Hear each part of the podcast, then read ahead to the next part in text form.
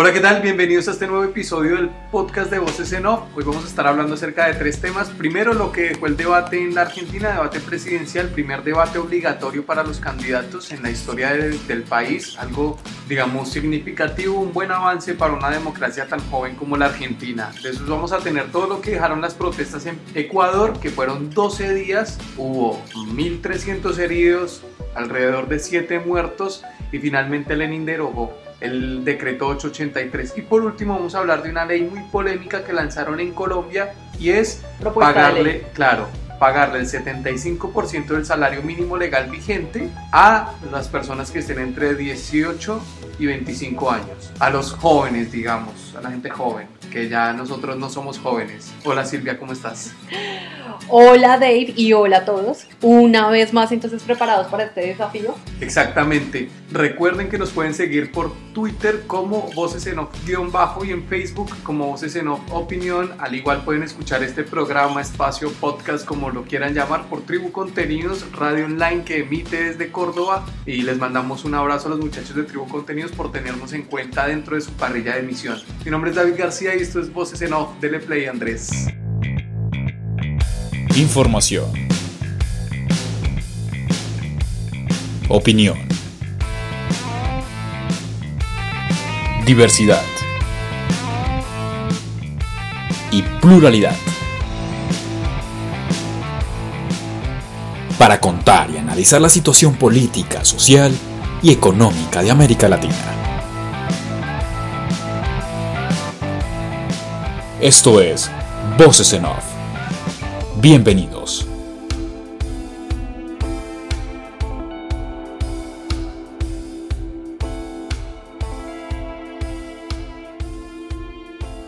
Bien, como les decíamos en la introducción, debate presidencial en la Argentina, primer debate obligatorio, la Cámara Nacional Electoral así lo, lo dispuso, con ciertas reglas, un formato que fue muy cuestionado y bastante aburrido si se quiere. ¿Por qué aburrido? Porque ni entre los candidatos se pudieron preguntar cosas, cosa que digamos, se evita la confrontación y precisamente era un debate. El formato era, para la gente por ahí que no, no, no vio el debate o el que está desprevenido y no supo, era, se trataron cuatro ejes. En este primer debate. En este primer debate, porque el próximo domingo hay otro, domingo 20 de octubre. Bueno, se trataron cuatro ejes en el debate. Primero, relaciones eh, internacionales, derechos humanos. Y diversidad, que venía. Y diversidad. Se trató economía y finanzas y se trató educación y salud muy importante, cuatro temas, pero sin mucho tiempo eran seis candidatos. Entonces, para cada eje tenía cada uno eh, dos minutos para dar como una explicación o introducción, después tenía 30 segundos para, en cierta parte, no sé si, o sea, como preguntarle algo a algún candidato o si se sintió aludido en, la intervención de los dos minutos de alguno de esos. 30 segundos para debatir. 30 segundos para debatir y después otros 30 segundos para eh, responder lo primero, o sea, más o menos era Cerrar la idea. Digamos que era por cada tema eran tres minutos de un monólogo que podían hacer los candidatos divididos en dos minutos, 30 segundos y 30 segundos. Un formato, repetimos, mucha gente no quedó conforme, muy aburrido, personalmente no me gustó. También siento que cuatro moderadores fue una, eh, fue una barbaridad, fueron muchos. Me parece que para un formato como este tan aburrido, con uno bastaba, pero es un avance. En un país que no tiene mucha cultura de debate, que este sea el primero obligatorio. Televisado, sí. entonces me parece que es un avance y seguramente sobre la marcha van a seguir mejorando el ejercicio. Mauricio Macri, Alberto Fernández, Roberto Labaña, Nicolás del Caño, José Luis Espert y Gómez Centurión estuvieron. Ellos como los candidatos, los, como los candidatos a presidente estuvieron ahí presentes y cada uno dio sus propuestas. Quiero empezar a preguntarte a ti, Silvia, ¿qué tal viste en general? De eso vamos a ir a cada candidato, pero en general, ¿cómo viste el debate? ¿Qué te pareció? ¿Qué sensación te dio? A mí me pareció que estuvo aburrido por el formato, pero que puede seguir mejorando para futuras ocasiones. ¿A ti qué te pareció en general el debate? Bien, bueno, en general yo puedo decir que entiendo que ese es el primer debate, además que se hace televisado. Aquí, pues como tú dices, una democracia. Obligatorio, porque hace cuatro años hubo debates televisados también, pero no eran obligatorios. No obligatoria la asistencia, exacto. Esta vez sí fue obligatorio, es a eso a lo que me refiero. Y pues bueno, o sea, digamos como que eh, al que se vieron invitados y de alguna manera enfrentados, de una manera no tan dinámica, los seis candidatos. Sin embargo, el debate no sé por qué me dejó como una sensación de que los séquitos de comunicación que marchan y trabajan para cada uno de los candidatos, como que fallaron un poco. Eh, sí, parecía ausente como la comunicación asertiva, porque eh, estoy casi segura de que a ellos les habían dado como las reglas del juego. Van a tener 30 segundos para, digamos, como poner en claro sus, eh, bueno, para cerrar Sus ideas al final, exacto. exacto. Dos minutos para aclarar su postura, que es la entrada. 30 segundos de pronto para hacerle una pregunta a algún otro candidato. Es decir, eso- las reglas del juego estaban claras. Porque hubo algunos candidatos que no supieron jugar ese juego. Siento que el, el séquito comunicativo o estos candidatos no escuchan a su séquito comunicativo o simplemente estuvieron ausentes porque siento que estuvo bastante flojo en ese aspecto. O sea, para ti no propusieron muchas cosas. Es que no fue de propuestas. Bueno, como tú dices, ahorita comenzamos con los candidatos, pero yo sentí que, digamos, alguno, uno en específico, se dedicó a atacar al otro. Y entiendo que el otro se lo merecía con todo. O sea, Macri se merecía con todas las de la ley que lo atacaran. Pero este era un debate que eran, era un espacio para aprovechar. No para salir a decir el mismo descontento que el pueblo argentino ya le demostró a Macri, porque le dieron la espalda. Claro. Ya entrando entonces los candidatos y siendo Alberto Fernández, vamos a empezar a desglosar esto del que tiene más posibilidades de, sentarse en el sillón de Rivadavia al que menos la tiene, que fue un desastre Gómez Centurión. ¿Cómo viste Alberto? Bueno, como yo te decía, o sea, tenían ellos claros los tiempos limitados para argumentar sus posiciones, muchos se desviaban. A Fernández, por ejemplo, me parece que desaprovechó totalmente el tiempo. ¿Qué vi yo, marica? Perdón. ¿Qué vi yo?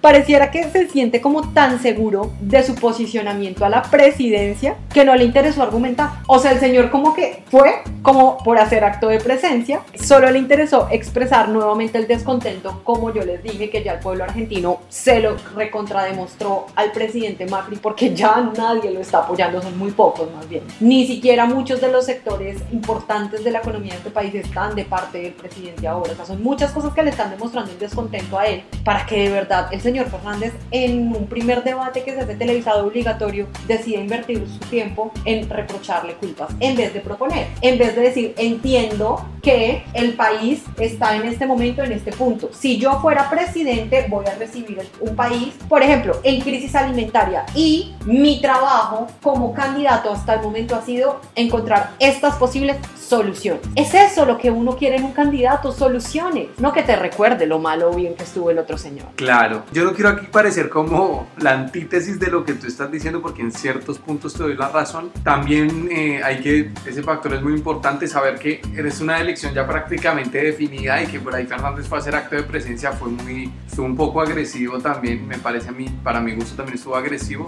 pero creo que en cierto punto era menester que lo hiciera porque representa el descontento de la sociedad. El descontento está plasmado y lo plasmó la gente en las urnas, pero teniendo en cuenta que Macri también ha, ha venido haciendo una, una campaña muy fuerte del sí se puede, había que, digamos, reafirmar un poquito ese mensaje. ¿Y Eso tú es lo crees que, que, yo, yo lo analizo desde ahí. el tiempo reafirmando? O sea, porque que lo haga una vez, uno dice, perfecto, le tenía que, claro, esa espinita hay que tocársela, claro que sí, yo no estoy diciendo que no, ojo, pero no para desperdiciar un debate de esa manera, Dave. o sea, el tiempo, de verdad, discúlpame, obviamente discúlpenme los que están, los que en este momento nos están escuchando y son adeptos al, candidato a la presidencia Fernández, pero se me hace que fue, o sea, a mí personalmente, a mí no me gusta ninguno de los dos, para serte sincero. Ni Macri ni Fernández. Y a, a eso vamos a entrar en un momento. Pero realmente, digamos, como que no me genera. O sea, si ya antes me generaba mucha desconfianza, ahora sí que más. Porque entonces puede que eso se vuelva una retórica, incluso de su gestión como presidente. De recordar que, como es que, justamente, no olvidemos que si a Macri también le dieron la espalda fue porque todo el mundo se cansó de eso.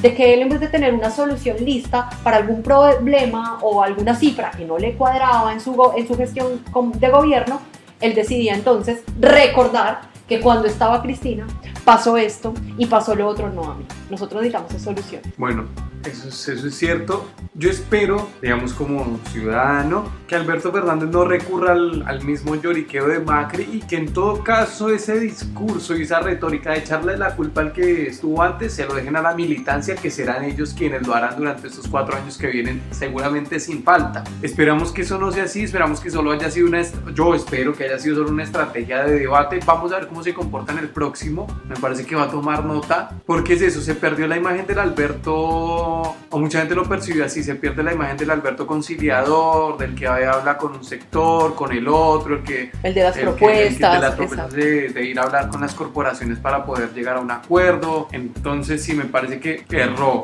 Ahora, vía Macri, eh, ay, raro, viste, los primeros dos, dos ejes del debate, que fueron el primero, eh, relaciones internacionales y economía y finanzas, lo vi muy tenso. O que en economía y finanzas casi no le pegaron a Macri. Si te pones a ver, donde más se pudo haberle pegado, no le pegaron casi los candidatos. Y de lo que se habla es que hay un acuerdo tácito entre los seis de no haber dado mucho hincapié en ese tema, en ese eje, por lo que podría llegar a haber sido una corrida cambiaria día, el día martes, hoy que estamos grabando hoy día martes porque ayer fue feriado en Argentina. Entonces, ante ese miedo de que haya una corrida cambiaria por ahí en ese, en ese eje no se tocó tanto, no se le pegó tanto a Macri, igual al presidente, yo lo vi tenso los primeros dos bloques y ya con los otros dos temas, los siguientes, lo vi muy calmado, un poco más suelto, tanto así que tiró esa de la narcocapacitación que va a hacer Axel Kicillof en la provincia, que fue muy malo también, ¿eh? Porque así como Alberto estuvo agresivo, el decir el tema de, claro, ahora que Kicillof va a gobernar la provincia, seguramente va a ser narcocapacitación, me parece que fue un golpe muy bajo también y no corresponde a un tipo que se supone que está en el poder, ¿no? Se supone que debería ser un estadista y no Claro, se comportó no como tal. de hecho, ninguno se comportó como tal, pero eso me pareció también que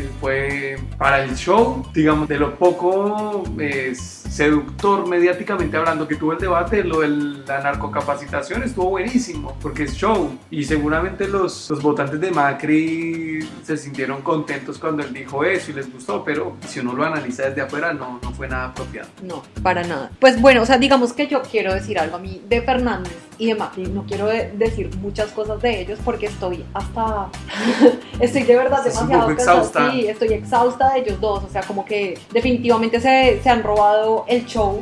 De alguna manera siento que nosotros, los medios, el público en general, y los, es decir, los votantes también nos hemos encargado de que ellos tomen como toda esa Ese esa protagonismo. importancia de ese protagonismo y ahí no más. Yo me voy a ir a alguien que me llamó muchísimo la atención y que de alguna manera me hace recordar en mi Colombia un candidato que en un momento digamos como que tuvo muy muy muy muy buenas propuestas, pero le faltó, o sea, Retórica. no, mira, lo que pasa es que él no, yo sé que tú sabes quién es y, y muchas personas de pronto de Colombia que me están escuchando en este momento, voy a Humberto de la Calle. Él de verdad que tenía muy buenas propuestas. Era una persona que de alguna manera se salía a lo malo y lo recontra malo que nos estaban ofreciendo las dos cabezas que nos estaban, pues digamos, como polarizando. Y a mí me gustaba mucho, pero así como a mí, a mi familia, y tengo muchos conocidos, personas allegadas de la academia que querían votar por él. Pero al final de cuentas, uno se pone a pensar y dijeron, bueno, primera vuelta votamos por él, pero en la segunda de pronto es tiempo perdido porque él no hizo la coalición como debía. Claro, haciendo ese paralelo tú te refieres a la baña. Sí, o sea, me pareció un tipo elocuente, me parece que sus propuestas de alguna manera, pues digamos como guardando las proporciones, como te decía, me hacían sentir un poco como la madurez política y consolidada que tenía Humberto de la Calle, que digamos, obviamente las diferencias en Colombia se necesita un poco más de inversión en, en infraestructura vial y de todo tipo, y él eso lo tenía clarísimo, él tenía un mapa de la infraestructura que Colombia Claro. necesitaba clarísima, y a mí se me hace que el señor es, pues digamos como que tenía eso también claro, lastimosamente el número de votantes y las coaliciones que él de pronto no quería hacer o que estaba evitando no le permitieron llegar a tener, pues digamos, como ese cargo. Yo no sé por qué tenemos tanto miedo a votar a alguien diferente, por qué nos tenemos que polarizar tanto. O sea, tú haces el paralelo entre un candidato que pasó en Colombia y Roberto Labaña. acá. Total. Ok. que es una ok. persona que se me hace madura, elocuente, respetuosa, que tiene, digamos, sé que en el debate pues no fue, digamos, como la cabeza, pero me parece que fue una persona que de alguna manera logró aprovechar el tiempo de la manera que era y fue muy, lo sentí como sensato. ¿Por qué tanto miedo de nosotros los latinoamericanos a escoger a alguien distinto? ¿Qué pasa? Bueno, evidentemente lo que tú dices de que Macri y Fernández se roban el show, digamos, es verdad, pero después los candidatos como La Baña, la gente no se termina yendo por ellos precisamente porque muchas veces los consideran como alguien tibio o que no saben si es de aquí o es de allá. O sea, es como que la gente siempre tiene ganas de pertenecer a algo y lo que está consolidado siempre son los extremos. Siempre se te consolida primero los extremos de un lado y del otro. Los peronistas y los antiperonistas. Y esta es la, y es la historia del país. Y eso es cuando alguien se quiere ir por el medio y le ha costado muchísimo, un montón, porque la gente no tiene, no tiene esa, no sé si es miedo, no Claro, sé si, o estamos, sea, en, estamos en una... e- Es lo que me entristece. uno se quiso jugar por el medio, a miedo a que si, si el hecho de jugarse por el medio le daba la victoria a alguno de los extremos. Si, Exacto. si tú eres peronista y por ahí te jugabas por la baña, está el miedo de que no, pero va a seguir Macri. Si eres macrista, si te juegas por la baña de la mala gestión de Mauricio, vas a decir, no, pero ¿y quedar vuelven los peronistas? Entonces, entonces la gente dice, prefiero seguir en mi bando, digamos, entre comillas, seguir a un lado o al otro y saber que, bueno, tenemos toda la masa y vamos a la fija, porque ese es el tema. dice, Pero no es nada inteligente, porque eso siempre nos ha llevado a los mismos resultados. Claro, pero lo que dice la gente es esto, porque es así, dice, no, pero yo para qué voto a la baña si nadie vota a la baña, entonces nadie vota a la baña. Entonces, y eso nos perdemos de grandes estadistas. Porque no, ni siquiera, o sea, que es lo peor que Claro, podría yo no, sé pasar si, en este yo no momento. sé a si la claro, yo no sé si la baña sería un gran estadista para la Argentina, pero seguramente es un tipo, o a mí me genera también confianza como para decir, bueno, yo lo votaría, porque me parece que más allá que en el debate lo vi nervioso y estuvo mal, no lo vi bien, ni lo vi claro, ni mucho menos, me parece que le costó demasiado el ejercicio más que a los otros. Yo en- en general los vi nerviosos a los seis, pero me parece que le costó más a él y a Gómez Centurión. Ah, no, pero es que Gómez Centurión sí. O sea, la verdad, primero que todo, él parecía que no estuviera hablando de la Argentina. Porque, eh, por ejemplo, te voy a decir algo que, dos cosas, digamos, como de él. No me no quiero ser como muy, muy enfática tampoco en él, no le voy a dar, digamos, como mucho protagonismo a una persona que es tan xenófoba, o sea, nada que ver. Pero, primero me pareció que la preparación del debate y los tiempos, no, o sea, el señor estaba, el señor y su séquito comunicativo desfasados. O sea, el señor más o menos por cada intervención que le daban llegaba a saludar a todo el mundo nuevamente, recordarle a todo el mundo que todo estaba pues terriblemente mal y ahí sí comenzar, digamos, como eh, a proponer. Y nunca llegaba a proponer. Cuando arrancaba con lo que era verdaderamente importante, lo sustancioso, le decían gracias, se acabó el tiempo.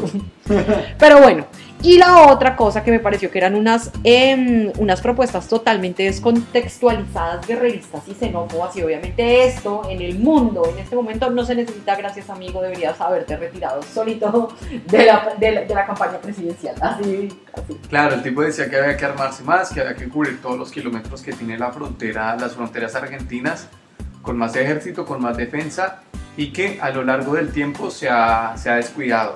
Tengamos en cuenta una cosa, y es que Gómez Centurión fue combatiente en las Malvinas. Entonces es, de alguna u otra manera tiene, tiene su, no, en Su su, cabeza está el chip militar. La Argentina no es un país en guerra y no sé si necesita que suba el presupuesto en defensa. Habla de que país con emergencia alimentaria necesita subir el presupuesto en otra cosa. Claro. Entonces, subir en defensa ahora es, es decir una, es decir una estupidez. O sea, las prioridades son otras. Las prioridades es que la gente tiene hambre y la pasa mal. Así que, o sea, decir eso de, de subir en defensa, no. Y también el tema de la defensa de... eh, él es Provida. el provida. Es sí. Provida entre comillas, ¿no? Ah, bueno, sí, es pro vida, pero le gusta la guerra. Claro, ¿Quién ¿no? Sí. Entonces eh, le preguntaba a Gómez Centurión, ¿y usted qué piensa de la economía? Hay que salvar las Dos vidas. Y Centurión, ¿y qué piensa de educación? Hay que salvar las dos vidas. Centurión, ¿y las relaciones internacionales? Hay que salvar las dos vidas. Y Entonces, comprar no más armamento. y comprar más armas. Comprar, a- armar al ejército. José Luis Espert, vamos con Espert. Yo lo vi elocuente a su discurso. Siempre ha tenido un, un discurso disruptivo, transgresor, de, de outsider puro. ¿No? Entonces el tipo que tiene cierto desprecio por la política tradicional, que no le gusta la politiquería, tiene carisma, tiene mucho roce en los medios de comunicación, ha escrito un par de libros acerca de la Argentina, que se llama precisamente La Argentina Devorada, donde hablaba de, de sindicalistas, empresarios prebendarios y políticos corruptos. Entonces, en, en medio de este discurso tan, digamos, tan outsider, eh, se desfasan algunas cosas, ¿no? Por ejemplo, decir el tema de, de- de que los derechos humanos son un curro. No. Ahora hay alguna gente sí lo ha usado como tal, pero generalizar y decir que los derechos humanos se han vuelto un curro en Argentina después de un país que pasó por una dictadura, que le hizo el juicio a las juntas militares, que eso fue algo ejemplar en el mundo, decir eso me parece que está un poco No fuera de control. En todo caso habrán, habrán, valga la redundancia, casos de que sí gente utilizó los derechos humanos como negocio.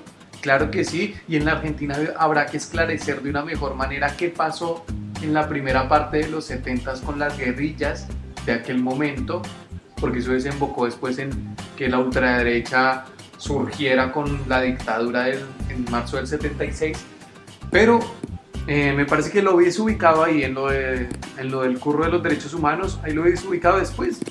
Es un tipo que habla de liberar el mercado, de comerciar con el mundo, de que la forma de incorporarse al mundo precisamente es vendiendo y comprando cosas y no como hizo Macri que era tomándose fotos. Nada, para terminar, quiero terminar con Del Caño, candidato del Frente de Izquierda, un candidato que tiene, obviamente ya sabemos el discurso, pero la verdad me parece que la izquierda se tiene que renovar, o sea, Del Caño ya está grande, yo creo que ya tiene más de 40 años y basta de prometer cosas que no se pueden hacer, señores. Pues de alguna manera está bien que, que las nuevas generaciones también estén presentes. Pues digamos como en este tipo de discursos y de contiendas electorales, sobre todo para presidencia. Pero siento que si las nuevas generaciones nos tenemos que parar al, pues digamos, al paredón para ser presidentes, nos tenemos que parar duro. No podemos quedar tan tibios. O sea, todo bien, pero me parece que el caño es demasiado tibio. Me parece, parece que promete cosas que no se pueden hacer, o sea, que la deuda la paguen los capitales. No, Sí, claro, no, o sea, eso yo, yo, eso, debería por ser eso es así. por- claro, eso debería ser Pero, así, te ya está grande, o parece proponga-. O sea, proponga huevonas que se puedan hacer, o sea, Cumplibles y teniendo en cuenta el, el panorama mundial en el que vivimos. Ahora, Sí, tienes poco tiempo para hablar, o de un minuto de silencio, o no, sea, no. no tenías nada que decir, tal O vez. sea, después, o sea, después si uno quiere, sí, hace un minuto de silencio por las víctimas en Ecuador, pero, a ver, es- si fuera por eso, el debate se hubiera llenado de minutos de silencio por la ley alimentaria, por muchas cosas que pasan a diario. Entonces me parece que tampoco corresponde en un ejercicio de debate llamar al silencio. Me parece que es pura demagogia y que la izquierda, en todo caso en Argentina, debería renovarse porque la veo supremamente anticuada. Creo que tiene que mejorar y renovarse porque parece que estos muchachos se hubieran quedado en 1950. Bueno, de esta manera finalizamos el tema del debate. Vamos con Ecuador, pero antes este mensaje. Síguenos en redes sociales. Twitter, Voces en Off-Bajo y Facebook, Voces en Off Opinión. Bueno, volvemos. Ecuador. 12 días de protestas hasta que el domingo, después de una reunión, y ayer se oficializó que Lenin Moreno, el presidente, derogaba el decreto que había puesto en su momento. ¿Qué pasa en Ecuador? Lenin Moreno lleva alrededor de dos años y medio en el poder, se volvió rival acérrimo de Rafael Correa, siendo Lenin Moreno vicepresidente del Ecuador en su momento, cuando Correa gobernaba, y se han ido distanciando a medida que ha pasado el tiempo y Lenin Moreno ha estado en el poder. Lenin Moreno, ante el déficit que tienen las cuentas, decidió adoptar algunas políticas de ajuste, al igual que recurrir al, al Fondo Monetario Internacional que lo hizo el año pasado. Dentro de esas políticas de ajuste había una en especial y por eso fue que se armó todo este revuelo, era la de quitar los subsidios a los combustibles y liberalizar el precio de la gasolina. Entonces se le quitan los subsidios, automáticamente digamos sube el no precio claro. y después liberalizar el, el precio quería decir que eh, puede subir en cualquier momento, así como está pasando acá en la Argentina cuando se desregularizó el mercado de los combustibles. La gente que pasa en Ecuador, la Confederación de Nacionalidades Indígenas, se fueron a manifestar y hubo violencia de parte y parte, hubo represión de parte de la policía, así lo denuncian los organismos, algunos organismos de derechos humanos. Hubo siete muertos, 1.300 heridos y finalmente el presidente Lenín Moreno, ante la presión de los grupos, de los movimientos indígenas en la capital, en Quito, decidió derogar el decreto. En medio de esto, en medio de esto, primero Moreno no quería, no quería negociar con nadie, se desplazó desde Quito hasta Guayaquil en vista de los problemas que había. Después le dijeron, me imagino que alguien lo asesoró y le dijo, bueno, hay que, Algo hay que hacer. sí, hay claro. que volver a Quito y negociar con esta gente porque se complica. Porque los indígenas no querían ceder en ningún momento.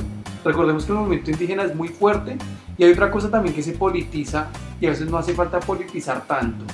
Y es que dicen, no, porque quieren reivindicar a Correa, porque Correa los mandó a que, se- a que protestaran. Y no. Ojo que la gente en Ecuador es, es brava. Cuando le están metiendo la mano al bolsillo, se manifiesta y se- si se han tenido que voltear presidentes, se los voltean. ¿eh? Lo cual no está mal. Uno va a analizar las formas, ¿no? Si es democrático o no. Yo sé, pero a lo que me refiero es como si, si te están si te están haciendo daño, si te o sea, si en las propuestas presidenciales te mostraron y te presentaron algo y llegaste al poder y hiciste todo al revés, amigo, cualquier cosa, digamos, políticamente hablando, de alguna manera y dentro de lo correcto, vale. Bueno, protestaron y, y finalmente se echó para atrás Moreno y evaluarán seguramente otra manera de hacerlo. El país está dividido en dos, entre los que apoyan a Correa y los que no. Oye, pero qué raro que en América Latina los países estén divididos en Es dos. una división insoportable, insoportable, insoportable. Por eso candidatos como La Baña no llegan. Por eso Roberto no va a llegar. Entonces, eh, se echa para atrás Moreno, pero eso deja una crisis política importante porque la brecha entre Correa y Lenin Moreno cada vez se abre más. Es más difícil de que haya una- un consenso, una reconciliación, un diálogo. Eh, Entre algunos Por- sectores. Claro, además porque Lenin Moreno le echó la culpa a Correa, le echó la culpa a Venezuela, dijo que habían infiltrados de, del chavismo ahí en las marchas y por eso habían roto todo. Y creo que no, y hay un gesto que lo leímos hace un rato, y es que luego de todas las protestas de los 12 días, los mismos manifestantes están agarrando escoba y limpiando las calles. Como un acto de civismo, increíble. Así debería ser. Entonces a mí me parece que acá no había ni chavismo, ni correísmo, ni nada. Acá había gente indignada protestando. Lo que pasa es que siempre se busca un pretexto para criminalizar la protesta. Entonces después hay represión y hay muertos. Entonces que se eche para atrás la derogación de un decreto y sean siete muertos me parece que es un exceso. Vamos a finalizar este maravilloso podcast con Maravilloso. con lo que dejó. Bueno, cuéntame rápidamente qué pasó en Colombia con esta ley que podría hacer que le paguen a los jóvenes de 19 o de 18, De a 18 a 25 25 años años. el 75% del salario mínimo legal vigente, teniendo en cuenta que el salario mínimo legal vigente de Colombia es uno de los más bajos de la región. de la región. No ni a Serían, 250 dólares. exacto, serían 620 mil pesos colombianos, más o menos hablando eso en dólares. Ahorita el dólar en Colombia está alto A también. 3.500. Casi a 3.500. ponle que Menos, Menos de 200 menos de dólares. 200 dólares, Menos de mucho 200 menos de dólares. 200 dólares. Bueno, terrible. Terrible, o sea, básicamente digamos como que de parte de esta, mm, de esta propuesta está la Asociación Nacional de Instituciones Financieras, o bueno, más bien como la cabeza eh, de la NIF, diciendo que, mm, que como el desempleo juvenil en Colombia tiene unas cifras más o menos entre el 20 y el 25%, esta sería una buena manera de movilizar para que así las empresas se activen o se reactiven más bien ofreciendo primeros empleos, porque se supone que esto solo se puede hacer una vez y que de ahí en adelante la empresa eh, quedaría comprometida, entre comillas, a volver a, mm, a contratar a esta persona, pero con un una- exacto, una sí, exacto, una contratación diferente con un salario más acorde a su experiencia. Pero a mí esto se me hace un atropello. O sea, si tú tienes 22 años, la empresa te contrata por, o sea, por primera vez obviamente, te contrata, te paga el 75% por un año y este es el segundo año, la empresa está obligada a volverte a contratar cuando finaliza tu contrato, No digamos. estaría obligada, ¿No? es una posibilidad, Ah, no estaría ok, ok, obligada, ok. es una posibilidad que la empresa te vuelva a contratar en unas condiciones, digamos, salariales diferentes. Ok. Pero, por ejemplo, digamos como que el, uno de- el decano de la Universidad Jorge Tadeo Lozano, en Bogotá, de Economía, eh, decía que a él le preocupaba muchísimo esto, porque esto lo que puede generar es un vacío en la ley, que lo que va a, pues digamos como a generar en el, en el futuro es que simplemente las empresas manejen esto como una figura de contratación en donde contratan, tú eres una persona que está entre los 18 y 25, bueno, venga y me trabaja un año y apenas cumplas el año, adiós amigo. Y contratamos a otro. O que terminen echando a gente de más edad De para más no edad subir para el cubrir. salario mínimo y seguir contratando gente de 19 a 25 años, de 18 a 25 años. Bueno, esperemos que esto no pase. No, esta ley por todo lado, para mí, o sea, en lo personal de por cualquier lado que yo le mire me ¿Será? parece un atropello. Pero ¿será que la van a pasar? Colombia. Pues es que justamente a eso es a lo que voy. Votan por, o sea, el presidente, las personas que me están escuchando, seguramente colombianos, deben haber muchos argentinos, saben que uno de los presidentes más jóvenes de la región es el, uno de los, pues el presidente de Colombia. Iván Duque. Iván Duque. Entonces mucha gente pensaba que también de pronto por ser joven iba a pensar un poco más, que la economía naranja, que esto, que lo otro. Y miren con esta perlita que nos vienen a salir. Su séquito, obviamente. Bueno, eso habla de que Carrasquilla ha, tomado mucho poder eh, y fue declarado como ministro de Ambiente ad hoc. Ah, bueno, que no tiene nada que ver, es una persona que lo único que le interesa es el dinero, o sea, pero bueno, A lo que voy, eh, porque queríamos cerrar, digamos, como con, con esta mala noticia, es porque aquí en Argentina también se vienen unas votaciones y ojo, ojo chicos, ojo gente, ojo las personas que nos están escuchando, que no se vaya a convertir en eso, en que simplemente nos prometen unas cosas y terminan convirtiéndose en otras. Bueno, acá el presidente que llegue, sea Macri o sea Fernández, eh, tendrá que hacer seguramente una reforma laboral. Así que esto también sirve como punto de partida para entender cómo puede llegar a ser una reforma laboral futura acá y en los otros países que la necesitan, como por ejemplo Brasil, que también necesita reforma laboral. Así que veremos. Va, en Brasil ya hubo reforma laboral, fue tremendo también. Es que, y, y si ustedes se ponen a pensar, claramente unos salarios tan exageradamente bajos son obviamente un centro de atracción para, para las empresas multinacionales que vienen a contratar porque dicen, no, qué delicia, imagínense, le va a tener que pagar 200 dólares mensuales a cualquier muchacho, cualquier chico de estos entre los Que vaya 18 y los trabaje. 25 ricos, Eso tiene que servir de presidente acá en Argentina para que no pase. para que no pase. para que no pase. Seguramente si ofrecen eso acá en Argentina no va a pasar porque es otra sociedad, es mucho más combativa. Esperemos que en Colombia que estamos volviendo a tener ese espíritu combativo después de muchos años de, amedrentamiento, digamos, de estar ahí con el tema de la guerra, sirve para que la gente se manifieste, salga a la calle y esto no ocurra. Bueno, señores, ya nos vamos porque hoy se nos hizo más largo el podcast. A nombre de Silvia Díaz, Andrés Medina y quien les habla David García Cruz, nos escuchamos la otra semana. Muchas gracias. Chao.